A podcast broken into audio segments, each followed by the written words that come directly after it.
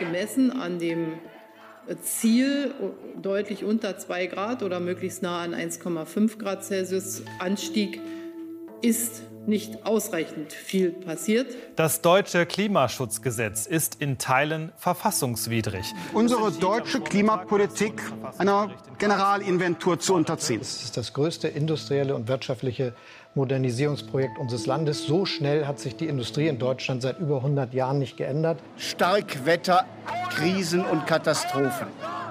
Sie werden uns in den nächsten Jahren häufiger ereilen. Ich möchte ein klimaneutrales Deutschland schaffen und zwar nicht erst in 20 Jahren, sondern ab September damit beginnen. Was jetzt Deutschland? Das fragen wir uns auch in dieser Sonderfolge des Zeit Online Nachrichten Podcasts Was jetzt?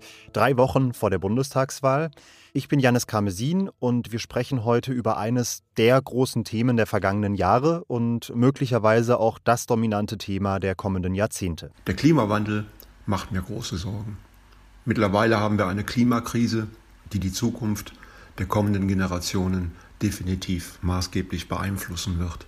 Dass es halt einfach kein Zurück mehr gibt und dass dann die Unwetter einfach extrem zunehmen würden, dass es Klimaflüchtlinge geben wird, weil einfache Leute einfach in ihrer Heimat nicht mehr leben werden können. Wenn es so weitergeht wie bisher, dann liegt Wacken 2040 am Strand. Die Stimmen, die Sie hier gehört haben, gehören zu den sogenannten 49. Das ist ein Projekt von Zeit Online, das wir zur Bundestagswahl gestartet haben. Wir haben aus 30.000 Bewerbungen Menschen ausgesucht und mit denen so eine Art kleines Deutschland geschaffen.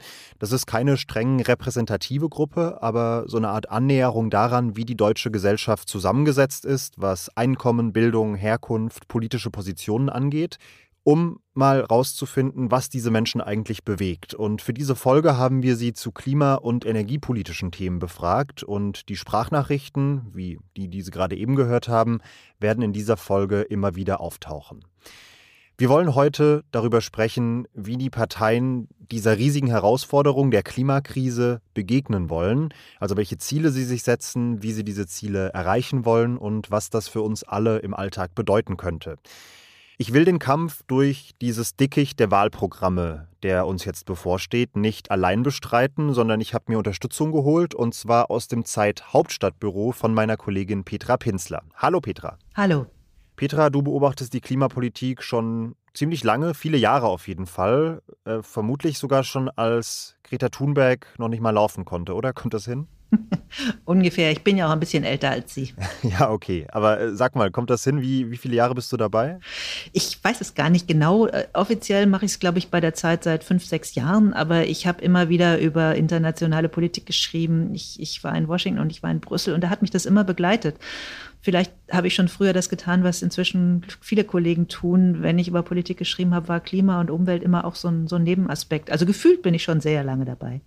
Okay, aus dieser Erfahrung heraus, kannst du mal so ein bisschen den Status quo, unsere gegenwärtige Realität einordnen? Also wo stehen wir im Kampf gegen den Klimawandel und äh, vor allem, wie entscheidend ist diese kommende Legislaturperiode? Oft bemüht wird dieser Satz von, von fünf vor zwölf und der stimmt leider. Die Klimawissenschaftler sagen, ab einer Temperaturerwärmung von 1,5 Grad werden die Folgen nur noch schwer zu kontrollieren sein. Kann auch 1,6 Grad sein, 1,7, sie sagen 1,5. Aber sie wissen, dass die Wahrscheinlichkeit, dass schlimme Katastrophen passieren, mit jedem Prozentpunkt weiter steigt. Und wir sind jetzt bei etwa 1,2, 1,3. Das heißt, das ist nicht mehr weit dahin. Deswegen ist das nächste Jahr, um es kurz zu fassen, oder das nächste Jahrzehnt ein entscheidendes Jahrzehnt für den Kampf gegen die Klimakrise. Über eine der kleineren Parteien, wobei die ja sowieso nicht mehr so richtig existieren, muss man nach den aktuellen Umfragen sagen, werden wir in der Folge aber kaum bis überhaupt nicht sprechen. Das ist die AfD. Das war in unserer letzten Folge zur Sozialpolitik tatsächlich auch schon so. Allerdings hat es dieses Mal einen anderen Grund. Vielleicht erklärst du noch mal ganz kurz, warum wir die AfD aussparen, Petra. Es war eine sehr bewusste Entscheidung, die wir vorab getroffen haben. Als wir für die Zeitung alle Parteien interviewt haben, haben wir auch bei der AfD angefragt und haben dann mit Alice Weidel kurz gesprochen. Und das Gespräch war tatsächlich ein sehr kurzes, weil Frau Weidel ähm, es im Einvernehmen mit uns dann sehr schnell abgebrochen hat, weil sie gesagt hat, es gibt keine Klimakrise. Und wenn man das Problem schon nicht erkennt oder wenn wir mit Politiker, mit einer Politikerin sprechen, die das Problem nicht sieht, dann brauchen wir mit ihr auch über die Lösungen nicht zu reden, weil sie logischerweise dann auch keine Lösungsvorschläge hat. Deswegen war das Interview in der Zeitung sehr kurz und deswegen, glaube ich, brauchen wir hier auch über die AfD in diesem Fall nicht weiter zu sprechen. Vielleicht ergänzend dazu noch, es gibt ja auch schon lange in, in den Medien diese Debatte der False Balance, dass man sehr lange Zeit Klimaleugnern und, und Klimaskeptikern oder Klimawandelskeptikern immer wieder eine Botschaft oder eine, eine Plattform gegeben hat, weil man in dieses typische Pro-Kontra-Schema gefangen war. Ne? Und das wollen wir so ein bisschen aufbrechen. Ja, die Gesetze des Journalismus und noch schlimmer die Gesetze der Talkshows widersprechen da ein bisschen den wissenschaftlichen. Wir haben als Journalisten und als Journalistinnen schon immer den, äh, den Impetus, äh, Widersprüche klarzumachen. Und deswegen suchen wir gerne Positionen, die polarisieren weil wir dann die Unterschiede klar machen können. Das ist aber natürlich dann schwierig oder sogar unseriös, wenn wir wie bei der Klimawissenschaft 99 Prozent der Wissenschaftler auf der einen Seite haben und vielleicht noch ein Prozent, wenn überhaupt, auf der anderen und die dann quasi gleichgewichten. Das ist schlicht und einfach verkehrt. Okay, steigen wir ein, Petra. Ähm, abgesehen von der AfD gibt es unter den Parteien einen ganz wichtigen Konsens, wenn man den Programmen glauben möchte zumindest. Und das ist, dass alle Klimaneutralität erreichen wollen, dass sich alle zu den Pariser Klimazielen bekennen.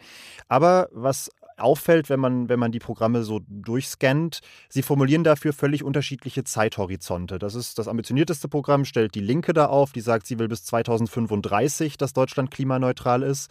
Und am anderen Ende steht die FDP, die sagt, 2050 ist die Zahl, die wir mal so nennen, mal gucken, was bis dahin passiert.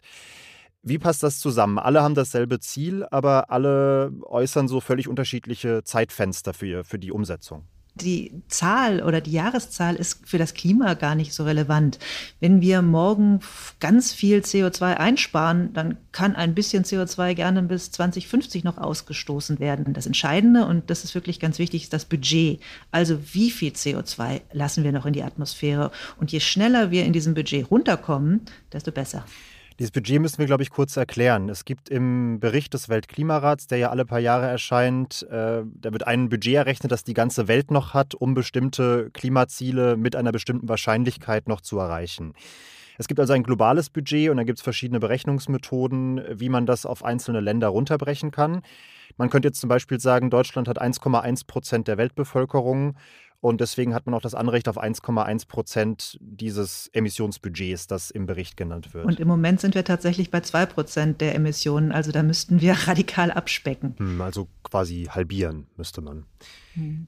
Wenn man jetzt davon ausgeht, dass jedem Menschen auf der Welt dieselben Emissionen zustehen, das ist eine gängige Berechnungsmethode für diese nationalen Budgets, dann blieben Deutschland ab 2022 noch knapp drei Gigatonnen CO2-Budget für das 1,5 Grad Ziel. Die Linke orientiert sich tatsächlich ungefähr an diesem Wert, die Grünen beanspruchen schon etwas mehr. Und die anderen Parteien, also CDU, SPD, FDP, die arbeiten überhaupt nicht mit diesem Konzept eines Budgets in ihrem Wahlprogramm. Aber Elena Erdmann aus unserem Wissensressort hat, damit wir das Ganze so ein bisschen in Relation setzen können, für uns mal errechnet, wie viel Budget diese drei Parteien, CDU, SPD, FDP, mit ihren Emissionszielen, die sie angeben, eigentlich indirekt beanspruchen. Und sie sagt, wenn man jetzt für SPD und CDU nachrechnet mit dem aktuellen Klimaschutzgesetz, da kommt man so ungefähr auf sieben Gigatonnen CO2. Also das ist ja mehr als das Doppelte von dem, was für 1,5 Grad tatsächlich übrig bleiben würde. Bei der FDP ist das Ganze viel schwieriger, äh, weil die legen sich im Grunde auf gar nichts fest. Und die einzige Zahl, die wirklich im Programm steht, ist, dass sie bis 2050 klimaneutral werden wollen. Also schlechter als das, was das Klimaschutzgesetz macht. Und äh, wenn man davon ausgeht, dann verbraucht man da mehr als 10 Gigatonnen CO2. Also mehr als das Dreifache von dem, was für 1,5 Grad noch übrig wären. Okay, also auf jeden Fall ein Vielfaches dessen, was wir eigentlich noch ausstoßen sollten. Das heißt, wenn ich das nochmal rekapituliere, wenn wir die Linke mal so ein bisschen ausklammern, dann bekennen sich zwar alle Parteien zu diesen Zielen, 1,5 Grad Ziel, Paris Ziel, aber der Pfad, den sie anstreben, der reicht dafür eigentlich nicht aus, oder? Das klingt schon ein bisschen absurd. Ne? Wir haben einen Wahlkampf, in dem die CDU relativ häufig den Grünen zu viel Ehrgeiz im Klimaschutz ähm, vorwirft. Und faktisch ist es aber so, dass alle Parteien insgesamt wenn man sie insgesamt nimmt, nicht genug tun, um die Klimakrise wirklich zu bekämpfen. Also wir diskutieren innerhalb eines Rahmens, der aber immer noch zu weit entfernt ist von der Realität und von dem, was wirklich passieren müsste. Was man an der Stelle vielleicht noch erklären muss, ist, dass Union und FDP sich jetzt nicht einfach nur ein größeres Budget nehmen, sondern dass sie bei ihren Emissionszielen auch deshalb großzügiger sind als andere Parteien, weil sie auch stärker auf sogenannte Negativemissionen setzen. Also, dass wir in den kommenden Jahrzehnten CO2 mit Technologien wieder aus der Luft holen können und dass man deshalb jetzt gar nicht so viel einsparen muss. Dagmar Fleury-Erne, das ist eine unserer 49, findet das auch genau den richtigen Ansatz. Ich wähle daher die FDP, weil das für mich momentan die einzige Partei ist, äh, die erkannt hat, dass wir auf diesem Gebiet dringend neue äh, Technologien und Innovationen äh, brauchen und die das massiv auch verlangen und äh, fördern wollen. Ja, also CO2 wieder aus der Luft zu holen durch Technologie, das klingt noch ein bisschen nach Science Fiction, ist es auch zu einem gewissen Grad, weil die Technologien noch relativ weit von der Marktreife entfernt sind. Aber man muss sagen, dass das ja schon ein wichtiger Punkt ist. Auch der Weltklimarat geht in seinen Berechnungen immer davon aus, dass wir bis 2050 Negativemissionen brauchen werden, dass die kommen werden, um die Klimaziele zu erreichen. Jetzt ist mir aufgefallen, weder bei den Grünen noch bei der SPD noch bei der Linken spielt die Fortentwicklung solcher notwendigen Technologien eine Rolle im Programm. Ist das ein Versäumnis dieser Parteien? Glaube, die Rationalität ist da, dahinter ist eine andere. Man äh, hat die Idee, dass man erstmal CO2 einsparen sollte, bevor man darüber nachdenkt, wie man es wieder aus der Atmosphäre herausholt, weil das schlicht und einfach das Logischere ist. Und an der Argumentation ist viel dran. Die Sorge ist groß, dass wenn man jetzt auf diese anderen Technologien geht, man beim Einsparen irgendwie nachlässt. Fakt ist, dass wir diese Technologien brauchen werden. Sie werden uns nur in den nächsten 15 Jahren nicht helfen. Und das sind, haben wir ja gerade schon darüber gesprochen, sind die entscheidenden Jahre. Wir werden sie beispielsweise aber das vielleicht jetzt nur mit dem Horizont der, der fernen Zukunft auch dann brauchen, wenn wir faktisch CO2 oder netto Null sind. Denn wir haben bestimmte Bereiche der Wirtschaft, beispielsweise die Landwirtschaft, wenn wir weiter Fleisch essen wollen, die, wo auch weiter CO2 oder ähm, Klimagasemissionen stattfinden. In der Landwirtschaft vieles Methan, was viel schlimmer ist als CO2. Und um das dann zu kompensieren, allein dafür werden wir diese Negativemissionen brauchen und werden da auch weiter forschen müssen. Es ist nur keine kurzfristige Lösung. Wir haben jetzt viel über die großen Ziele gesprochen, die in den Parteiprogrammen stehen. Man muss aber sagen, große Ziele sich zu setzen, die im Endeffekt dann doch nicht erreicht werden, das ist ein altes Muster, ein altes Problem in der Klimapolitik. Die entscheidende Frage ist ja sowieso erstmal, wie wollen die Parteien eigentlich Emissionen senken und irgendwie zumindest diesen Zielen nahe kommen. Und dabei ist ganz entscheidend der Umbau unserer Energieversorgung, also wie wir heizen, wie wir uns fortbewegen und künftig noch mehr als heute, und darüber will ich jetzt erstmal sprechen, wie wir Strom erzeugen. Warum ist Strom so zentral in der Energiezukunft? Wenn wir uns vorstellen, dass wir demnächst die sogenannten fossilen Energien, also Öl und Gas, ersetzen wollen durch Erneuerbare, dann wird mit den Erneuerbaren Strom produziert. Oder übersetzt, wenn wir nicht mehr den Diesel oder den Benziner fahren, sondern das Elektroauto, dann fährt das mit Strom. Also brauchen wir viel, viel, viel mehr Strom. Denn wir brauchen ihn nicht nur ähm, beim, beim Autofahren, sondern in vielen anderen Bereichen in der Industrie eben beispielsweise auch. Grob gerechnet werden wir bald dann doppelt so viel Strom brauchen wie heute. Und da ist dann eben die Frage, wie produzieren wir den so, dass er CO2-neutral produziert wird. Man kann den natürlich auch mit Kohle erzeugen, aber sinnvoller ist es eben mit ähm, Solar oder mit Windkraft und deswegen brauchen wir ganz massiv den Zubau dieser Energien. Ja, wir brauchen also, das ist quasi eine doppelte Herausforderung, sowohl mehr Strom als auch völlig anderen Strom. Denn nächstes Jahr geht das letzte Atomkraftwerk vom Netz und aus der Kohle, nächste Debatte, steigen wir ja auch noch aus.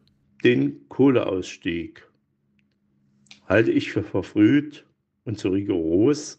Ja, Kohleausstieg so schnell wie möglich und es muss unkompliziert sein, erneuerbare Energieformen aufzubauen. Ich finde es auch nicht gut, einen panischen Ausstieg aus der Kohlekraft.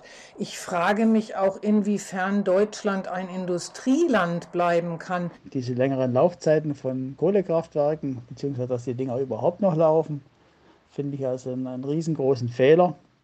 Da gehen also bei unseren 49 die Meinungen durchaus auseinander. Und so ist es ja auch in der Politik. Da gibt es die Fraktion Kohleausstieg unbedingt bis 2030 aus Grünen und Linken, hier vertreten von linken Politikerin Janine Wissler. Wir müssen bei der Energiewende vorankommen, das heißt schneller raus aus der Kohle. 2038 ist viel zu spät, das muss man beschleunigen. Wir sagen 2030. Und dann gibt es diejenigen, die auf den geplanten Ausstieg 2038 hinarbeiten als Zielmarke, den die Kohlekommission erarbeitet hat, wie zum Beispiel Olaf Scholz oder hier Armin Laschet. Die Wissenschaftler haben uns auch gesagt, 2038 ist das realistische Datum. Wenn es noch schneller jetzt geht, weil wir so gigantisch die regenerativen Energien ausbauen, umso besser. Petra, wir haben vorhin schon über das Budget gesprochen, über das CO2-Budget. Ich habe mir verschiedene Untersuchungen angeschaut und die zeigen, wenn wir 2038 noch Kohle verstromen, dann sind die Klimaziele im Grunde unerreichbar, weil das schon so einen riesigen Anteil unseres Budgets ausschöpfen würde. Aber gleichzeitig gibt es ja auch einen Kohlekompromiss, der erst vor wenigen Jahren ausgehandelt wurde, der diesen Ausstiegspfad bis 2038 vorsieht, der verschiedene Interessengruppen zusammengebracht hat als gesellschaftlichen Konsens. Man hat also zwei völlig widersprüchliche Elemente. Wie lassen die sich vereinbaren? Wie lässt sich dieses Dilemma lösen? Also zusammenbringen lässt sich das gar nicht. Und es ist schon ziemlich verrückt, dass wir eine Bundesregierung noch haben, die in dieser Legislaturperiode oder einen Bundestag haben, der in dieser Legislaturperiode beschlossen hat, einmal den Kohleausstieg 2038 in Klammern, wenn möglich früher. Und gleichzeitig ähm, ein Klimagesetz, was Klimaziele vorschreibt, die nicht zu erreichen sind, wenn wir erst 2038 aus der Kohle aussteigen. Also da muss die nächste Regierung ganz eindeutig rein. Das kann sie nur dadurch auflösen, dass sie äh, früher aus der Kohle rausgeht. Einen ganz spannenden Aspekt zu dieser Debatte hat einer unserer 49 angebracht, und zwar Günter Stäblein aus Unsleben. Ich lehne einen früheren Kohleausstieg ab, da diese Maßnahmen wieder Milliarden an Entschädigungszahlen zur Folge haben wird. Ich finde das einen sehr interessanten Punkt. Ist es nicht vielleicht am Ende sehr ungeschickt, jetzt auf ein früheres Ausstiegsdatum zu pochen politisch, den Kohlekompromiss also zu brechen, weil dann die Entschädigungszahlungen für die Konzerne folgen könnten? Also regelt sich das Problem nicht einfach von selbst, indem man es aussitzt, weil die Erneuerbaren immer günstiger werden und die Kohle immer unattraktiver? Naja, es passiert nicht automatisch. Und wenn man sagt, wir wollen 2030 beispielsweise raus, dann sagt man ja damit noch nicht wie. Und es gibt durchaus unterschiedliche Methoden, wie man das erreichen kann. Es erreicht man nicht nur dadurch, dass man den Kraftwerksbetreibern sagt, ab morgen dürft ihr euer Kraftwerk nicht mehr betreiben, sondern man kann es viel eleganter beispielsweise dadurch lösen, dass man ein CO2 Mindestpreis hat, einen nationalen, zusätzlich zu dem europäischen. Man kann im europäischen Emissionshandel ähm, die Zertifikate verknappen, dann geht der CO2-Preis nochmal hoch. Man kann die Erneuerbaren stärker fördern und das alles führt dann dazu, dass Kohle weniger wettbewerbsfähig wird und dass dann automatisch Kohlekraftwerke abgeschaltet werden, weil man mit denen einfach kein Geld mehr verdient. Ja, auf die CO2-Bepreisung kommen wir gleich noch in Ruhe zu sprechen. Lass uns noch kurz beim Stromsystem, bei der Stromerzeugung bleiben. Da ist wie gesagt klar, wir brauchen einen ganz, ganz großen Sprung beim Ausbau oder wie Olaf Scholz es ausdrückt. Mehr Offshore-Windenergie, mehr Onshore-Windenergie, mehr Solaranlagen, ein neue Stromnetze, die stärker sind als die heutigen, um das alles zu transportieren. Vergangenes Jahr wurden gerade mal gut 6 Gigawatt Leistung, Solaranlagen und Windräder zugebaut. Das ist ein relativ niedriger Wert, auch im Vergleich mit der Vergangenheit. Da muss sicherlich mehr kommen. Aber konkrete Ausbaupfade, also wie viel es pro Jahr mehr werden soll, finden sich nur bei den Grünen und bei der Linken explizit im Programm. Und die wollen den Zubau pro Jahr direkt ungefähr verdreifachen, also eine ganze Menge Holz. Wie wollen die Parteien da hinkommen und sind das tatsächlich realistische Pläne? Das ist das, was unbedingt passieren muss. Es gibt ja eben beispielsweise auch die Idee, mindestens zwei Prozent der Landesfläche für den Zubau von Windkraft zu reservieren. Das will die CDU jetzt neuerdings erstaunlicherweise auch. Klar ist aber, wir werden ganz viel davon brauchen und damit muss es leichter werden und schneller gehen, dass man ein Windkraft-Windrad baut. Wir brauchen mehr Solarpanels auf den Dächern von Häusern und von Fabriken. Da muss ganz, ganz viel im Kleinen passieren. Wenn man Armin Laschet auf dieses Thema anspricht, dann sagt er gerne sowas wie das hier. Also wie oft haben wir jetzt schon Aufbauziele festgesetzt? Wir müssen jetzt mal anfangen. Tempo machen, Bürokratie abbauen, Verfahren beschleunigen, dass die Stromtrassen wirklich vom Norden in den Süden kommen. Das ist ja so ein bisschen der Kern der Ausbaupläne der Union, auch der FDP, auch Olaf Scholz betont das immer wieder, dass man eigentlich keine staatlichen Verordnungen braucht, wie eine Solardachpflicht, die zum Beispiel die Grünen vorschlagen, sondern dass man an der Stelle tatsächlich mal sagen kann, der Markt regelt das dann vielleicht tatsächlich, denn die Erneuerbaren sind konkurrenzfähig und sie müssen nur von dieser ganzen Bürokratie befreit werden. Ist da nicht was dran? Ist das nicht tatsächlich entscheidend? Na klar geht es darum, das ist entscheidend. Allein mir fehlt der Glaube, dass ausgerechnet die beiden das tun. Zumindest kann man aus der Vergangenheit, aus dem, was sie in der Vergangenheit getan haben, nicht schließen, dass sie das tun werden. Denn Nordrhein-Westfalen rühmt sich zwar im Moment mehr Windenergie zugebaut zu haben als andere Bundesländer.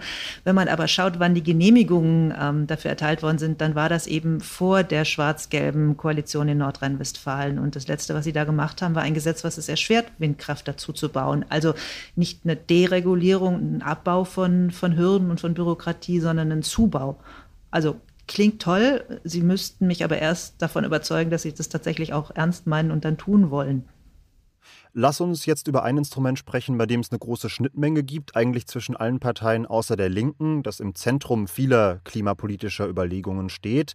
Es ist ein marktwirtschaftliches Instrument, aber gleichzeitig auch ein gewisser staatlicher Eingriff, nämlich die Idee, dass der Ausstoß von CO2 etwas kosten muss, damit er mittelfristig finanziell unattraktiver wird. Bei der FDP ist das überspitzt gesagt so ein bisschen die Lösung aller Probleme. Die Grünen hier in Person von Robert Habeck sagen dagegen, der CO2-Preis ist wichtig, aber wir brauchen das gesamte Arsenal der Politik, um diese große Transformationsaufgabe hinzubekommen. Wir brauchen das Ordnungsrecht mit klaren Ansagen, welche Technik wann ausläuft, damit neue Technik entsteht. Wir brauchen die staatliche Förderung, damit neue Projekte, neue Prozesse von der Gebäudesanierung bis zum CO2-freien Stahl oder der der Wasserstofferzeugung auf den Weg gebracht werden können. Wie siehst du das? Wie mächtig ist der CO2-Preis tatsächlich für den Klimaschutz?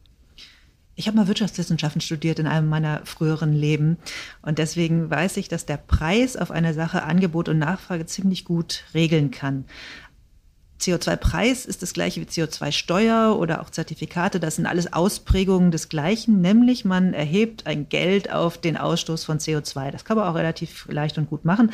Das Problem bei der Sache ist, dass das in der Theorie klasse funktioniert und in der Praxis aber eben nicht ganz so einfach. Denn wenn man den gleichen CO2-Preis für alle Sektoren erhebt, dann wäre es eben bei einer Erhöhung des CO2-Preises so, dass manche Industrien, beispielsweise eine Aluminiumindustrie nicht mehr konkurrenzfähig ist auf dem Weltmarkt, es aber für den Eigenheimbesitzer, der noch eine Ölheizung hat, der auch CO2-Preis bezahlen muss, nicht wirklich schon dazu führt, dass er sich gleich eine neue Ölheizung einbaut. Der wartet vielleicht noch ein bisschen und sagt, naja, ist noch nicht zu teuer, ich guck mal. Und die Idee des CO2-Preises ist ja nicht, oder der CO2-Steuer, dass der Staat möglichst viel Geld einnimmt, weil die Leute nichts verändern, sondern es soll ja dazu führen, dass sie sich schnell klimafreundlich verhalten. Und deswegen wird man eine Weile noch unterschiedliche CO2-Preise für unterschiedliche Sektoren brauchen und deswegen braucht man Politik. Dieses Instrument CO2-Preis kennen wir ja auch schon. Es gibt schon länger den Emissionshandel auf europäischer Ebene für den innereuropäischen Flugverkehr, die Industrie und die Stromerzeugung.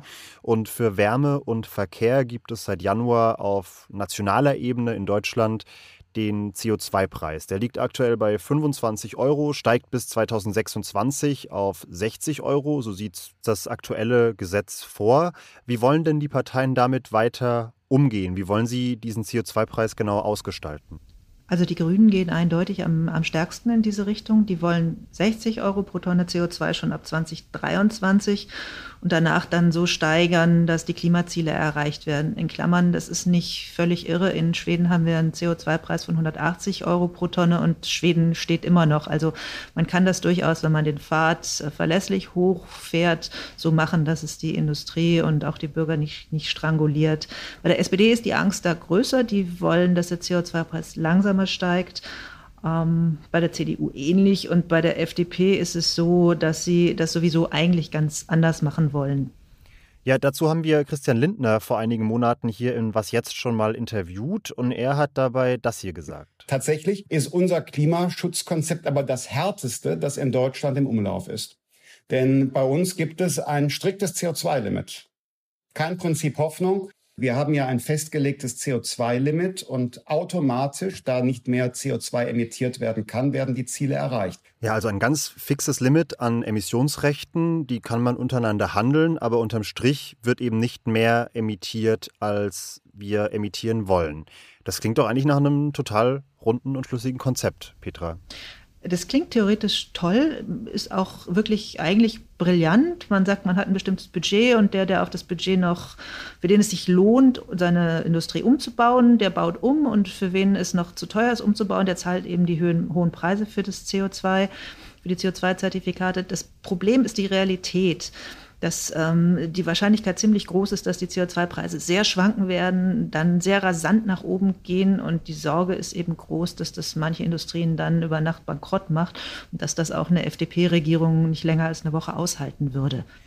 Jetzt ist der CO2-Preis aus klimapolitischer Sicht auf jeden Fall ein wirkungsvolles Instrument, das haben wir jetzt schon besprochen, aber er macht das Leben auch unweigerlich erstmal teurer. Und das bereitet vielen Menschen in Deutschland Sorge und das haben auch unsere 49 erzählt. Sorgen mache ich mir um äh, die wirtschaftlich schwächeren Teilnehmer unseres äh, Landes und befürchte stark, wir werden da in eine Zweiklassengesellschaft gehen. Mir macht es Sorgen, dass der anstehende Wandel bei Energieversorgung und Mobilität zu einem langfristigen, noch größeren sozialen Ungleichgewicht in Deutschland beiträgt. Ja, die Armen werden wieder auf den Stand, äh, was weiß ich, äh, auf vor, vorindustriellen Stand versetzt und eine kleine Elite kann dann die äh, ganzen wunderbaren Errungenschaften der Neuzeit für sich nutzen. Diese Problematik, diese Sorgen sind bekannt. In allen Parteiprogrammen finden sich soziale Ausgleichsmechanismen. Es wollen zum Beispiel alle Parteien an den Strompreis ran, wollen die EEG-Umlage entweder abschaffen oder aus den Einnahmen des CO2-Preises senken oder sogar komplett übernehmen. Aber ein sehr spannendes Konzept, worüber wir, glaube ich, kurz sprechen sollten, findet sich im Programm der FDP und der Grünen. Und das ist die Pro-Kopf-Pauschale. Petra, erklär doch bitte noch mal ganz kurz, wie diese Pauschale genau funktioniert. Also erstmal, dass es funktioniert, ist äh, schon erwiesen. Die Schweiz macht es beispielsweise schon. Die Idee ist relativ einfach. Der Staat nimmt Geld ein durch die CO2-Steuer oder den CO2-Preis und behält das dann nicht, um es für irgendwas auszugeben, sondern gibt es an die Bürger zurück und gibt es pro Kopf zurück. Und das äh, führt dazu, dass ähm, arme Menschen und Familien mit vielen Kindern davon überproportional viel haben. Denn bei armen Menschen ist diese Rückzahlung ein relativ großer Teil ihres Haushaltseinkommens, während es bei Reichen nicht so viel ausmacht. Und die Berechnungen, die ich kenne, sagen, dass das dann dazu führt, dass der, die, die Umsteuerung und ähm, die Energiewende sozial ausgeglichener ist. Das heißt, nicht die unteren zahlen besonders viel drauf, sondern die, die reicheren und die mehr Geld haben, zahlen mehr. Ja, zu dem Ergebnis kommt auch eine Untersuchung, die kürzlich das Mercator Institute for Global Commons and Climate Change durchgeführt hat.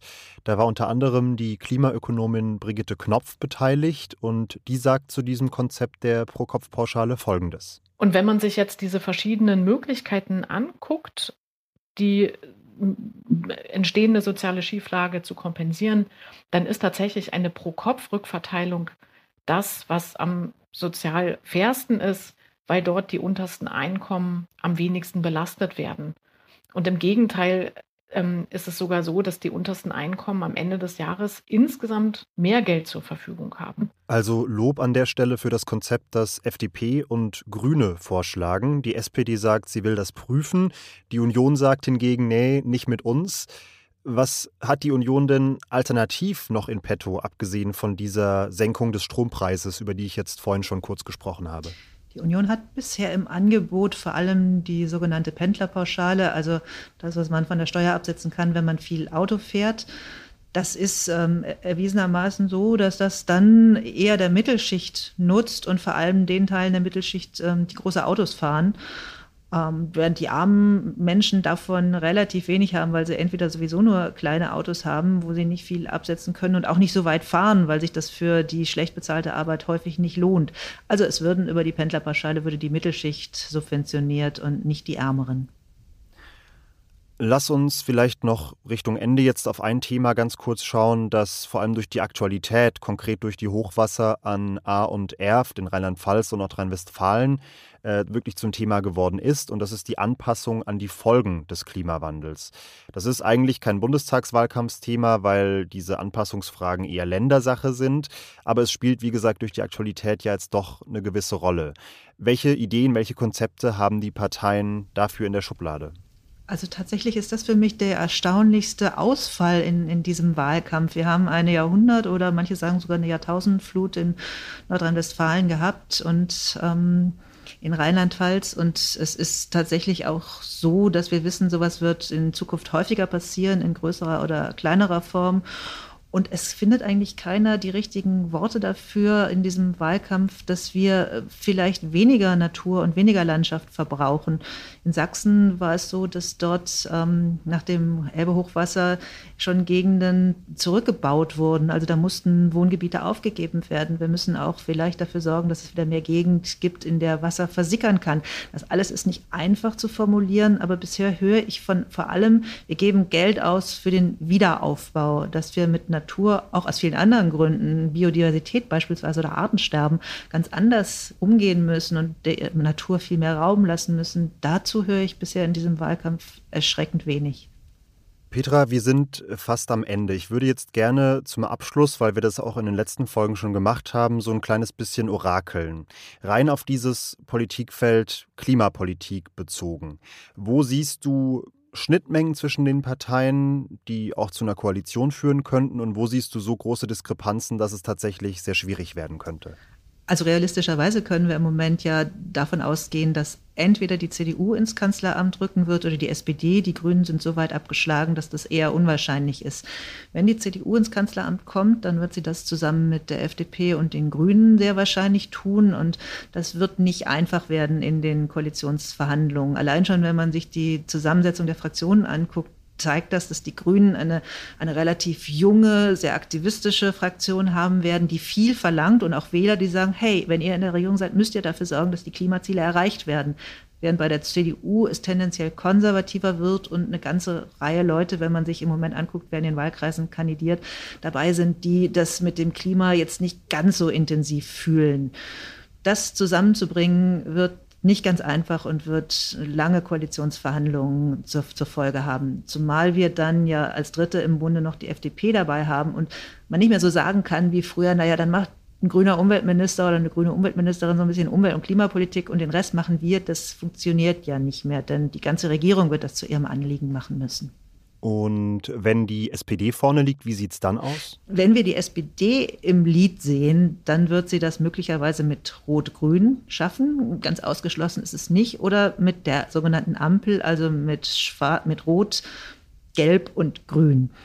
Und auch das wird nicht ganz einfach, wieder aus besagtem Grund. Die Grünen ähm, müssen beim Klima liefern. Die FDP hat eigentlich schon gesagt, also mit uns keine Steuererhöhung.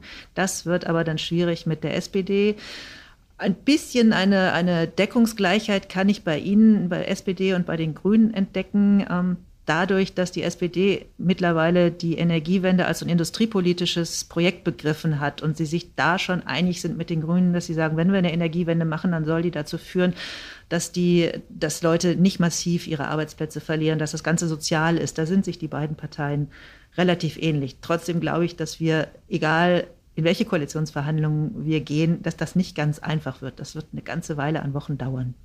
Petra, wir haben es geschafft. Vielen Dank. Danke. Denn das war es tatsächlich schon wieder mit dieser dritten Sonderfolge von Was jetzt zur Bundestagswahl.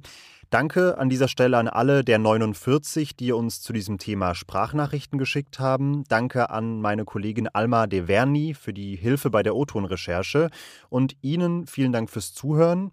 Hören Sie gerne auch noch in unsere Folgen zu Gesundheits- und Sozialpolitik aus den vergangenen Wochen rein und melden Sie sich doch bitte unter wasjetzt.zeit.de mit Feedback. Kommende Woche bespricht Elise Landscheck an dieser Stelle die außenpolitischen Positionen der Parteien. Bis dahin wünsche ich Ihnen aber erstmal eine gute Woche. Ich bin Janis Karmesin und sage bis bald.